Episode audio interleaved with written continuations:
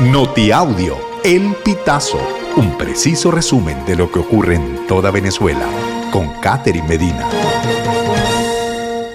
Saludos estimados oyentes. A continuación hacemos un repaso informativo por las noticias más destacadas hasta este momento. Comenzamos. Abogados sostienen que el médico salvó la vida del hijo de Elvis Amoroso. El equipo de abogados del anestesiólogo José Alberto Villegas declaró al pitazo que Jesús Hidrobo, el duque, no sufrió daño cerebral tras presentar una reacción adversa a la anestesia local que se le aplicó cuando iba a realizarse un injerto capilar.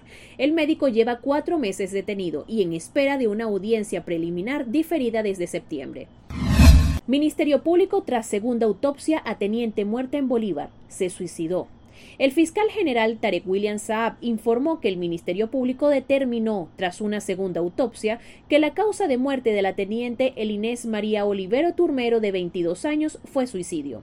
El cuerpo de la joven fue hallado el primero de octubre en los baños del 512 Batallón Tomás Eres de Tumeremo, Estado Bolívar. Luego de esto, sus familiares solicitaron que se realizara una segunda investigación porque el cuerpo le encontraron signos de violencia. En Lara, 6CPC investiga muerte de una adolescente de 14 años en Duaca.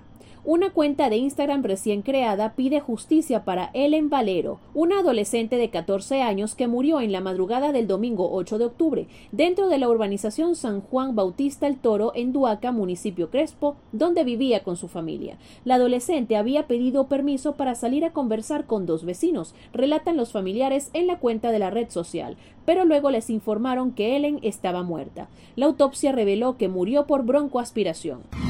Dirigentes sindicales confirman pago del primer mes de aguinaldos a trabajadores públicos. La información fue confirmada por el secretario general del Sindicato de Trabajadores del Ministerio de Agricultura y Tierras, José Marcano, quien detalló que desde la mañana se habían abonado los fondos en el sistema patria. Marcano lamentó que su primer mes de aguinaldos como jubilado sea menos que el salario mínimo, es decir, 130 bolívares.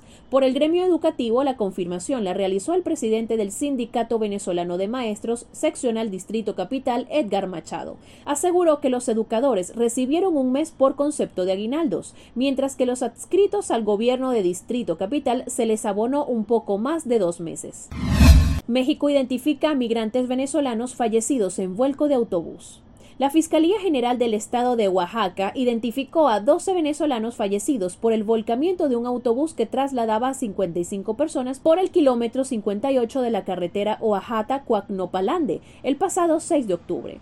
Los cuerpos de las víctimas fueron trasladados al Instituto de Servicios Periciales de la Fiscalía para realizarles los estudios científicos correspondientes. Por medio de este proceso se establecieron las identidades y nacionalidades de 12 de las 16 víctimas mortales del accidente.